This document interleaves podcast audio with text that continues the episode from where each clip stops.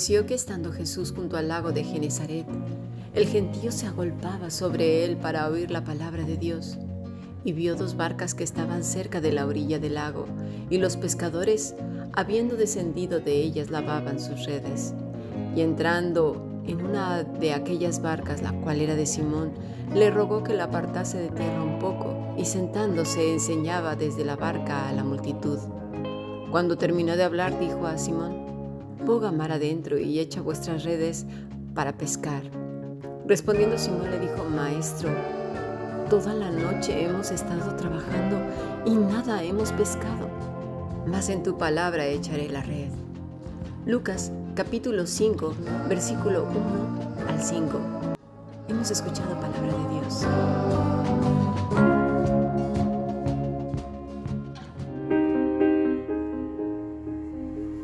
La Fundación Bíblica te invita a participar tanto de esta aula internacional hoy apegados a él, como a sus cursos online en mol.fundacionbiblica.com.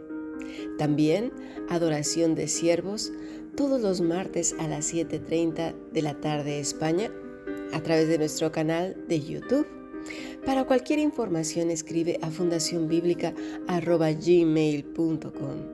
Aprendamos juntos del Maestro. Te esperamos.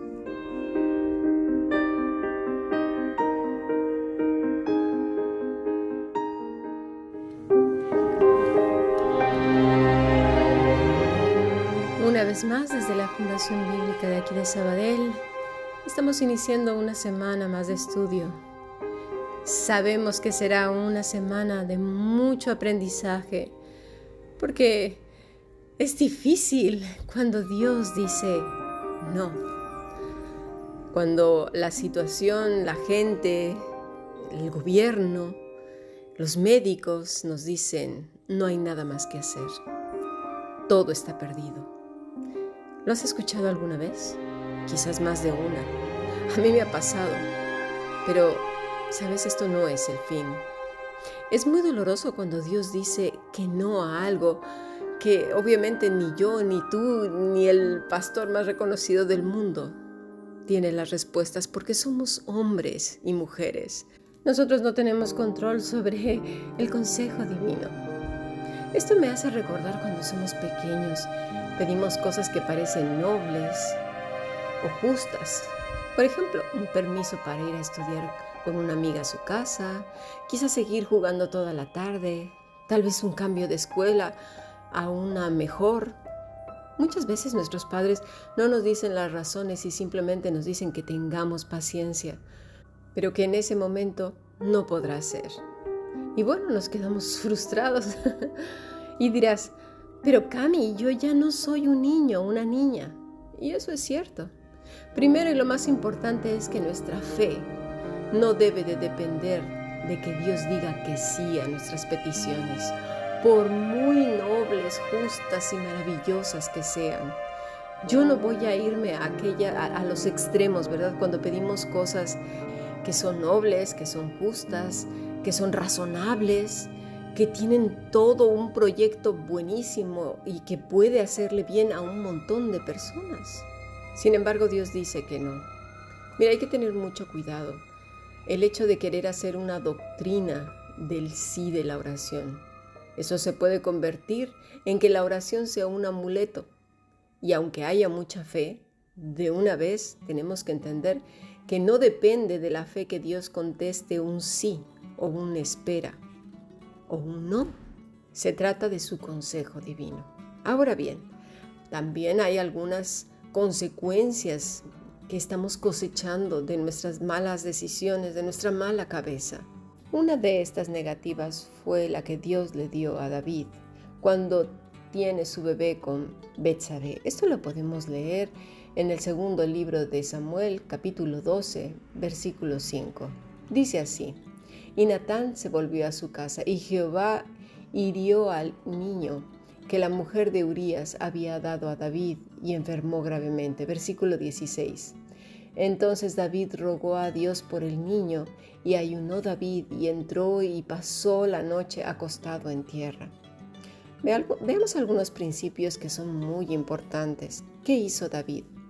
Buscó a Dios aún sabiendo que él había errado. No se amargó, no se, no se llenó de ira y de resentimiento contra Dios. Al contrario, amó a Dios y con todo su corazón rogó al Señor. Dedicó un tiempo para estar a solas con Él, ¿verdad? Dice el versículo 18, al séptimo día murió el niño y temían los siervos de David hacerle saber que el niño había muerto, diciendo entre sí, cuando el niño aún vivía, le hablábamos y no quería oír nuestra voz. ¿Cuánto más se afligirá si decimos que el niño ha muerto? Mas David, viendo a sus siervos hablar entre sí, entendió que el niño había muerto. Por lo que dijo David a sus siervos, ¿Ha muerto el niño? Y ellos respondieron, Ha muerto. Entonces David se levantó de la tierra y se lavó y se ungió y cambió sus ropas y entró a la casa de Jehová y adoró. Después vino a su casa y pidió y le pusieron pan y comió. Bueno, aquí vemos varias cosas. Estuvo siete días en ayuno y oración. ¿En dónde? Supongo que a solas, en algún lugar, en completa comunión con el Señor. Ahora bien, esto no quiere decir que sea la norma la cantidad de días y estando en tierra.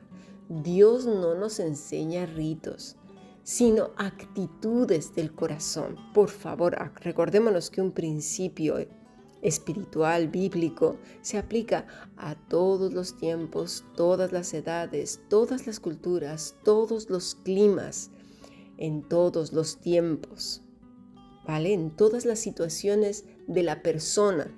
David pues estuvo con Dios a solas.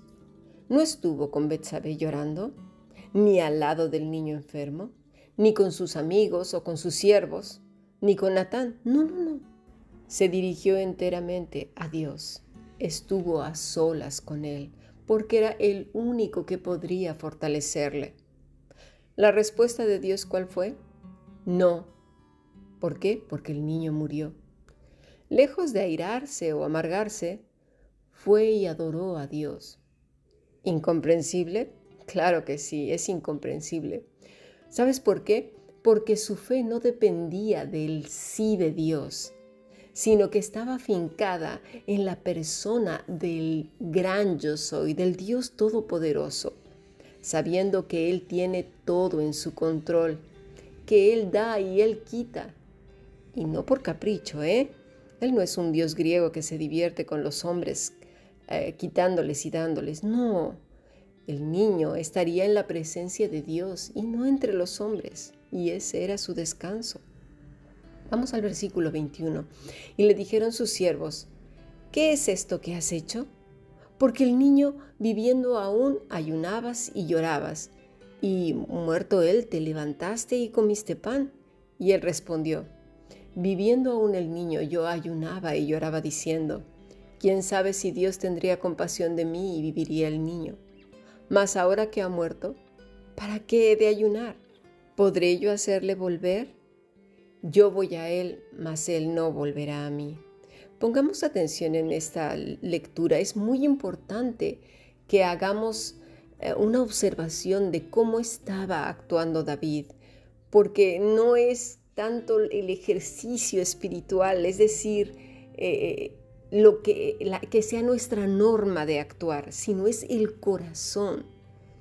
Mientras el niño estaba vivo, él estaba ayunando y llorando, clamando. Pero cuando Dios ya tomó la decisión, entonces ahora cambia la actitud y es reposar en el Señor, descansar en Él.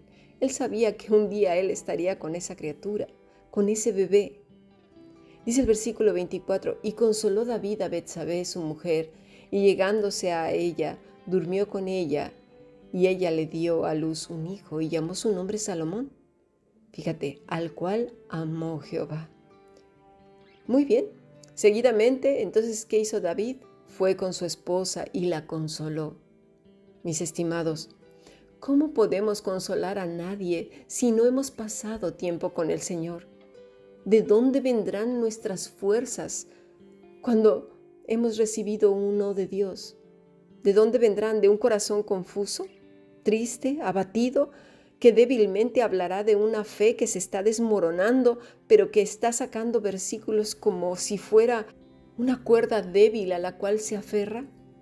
Pero Dios dice esto y esto y aquello cuando el abatimiento se ve en nuestros ojos, la tristeza en el tono de nuestra voz.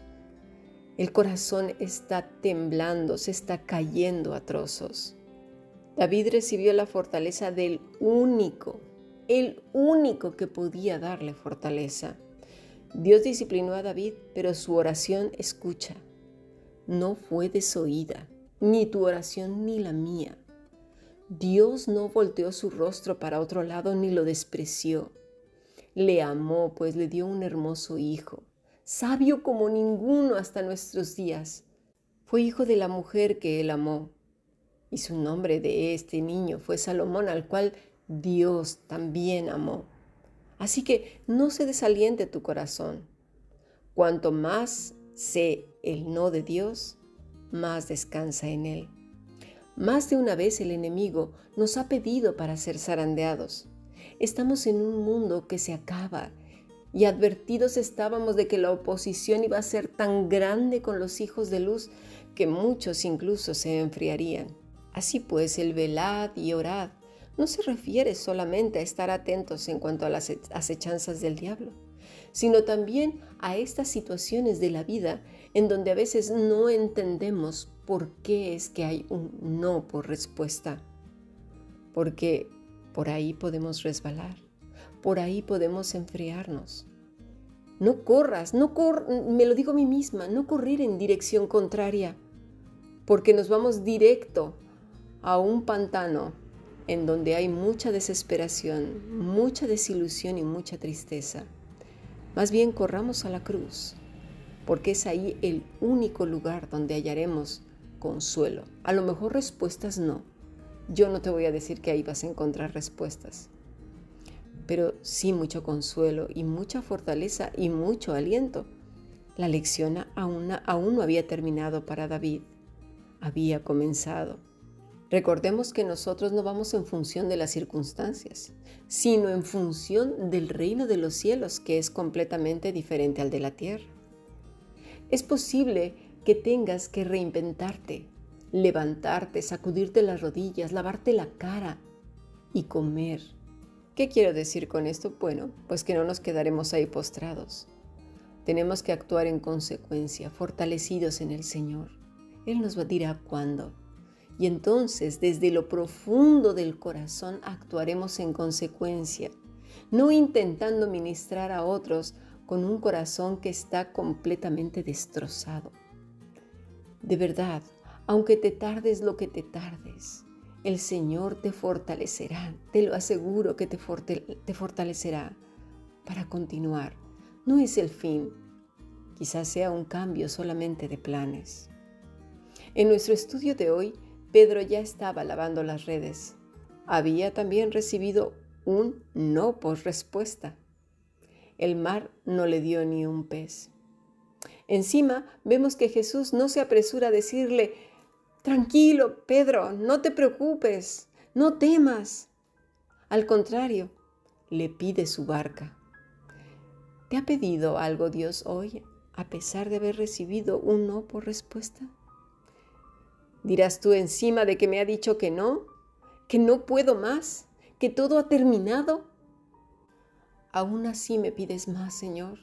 Recordemos que el Señor no necesita nada de nosotros, nosotros le necesitamos a Él. La barca es del Señor, tu vida y mi vida es de Él.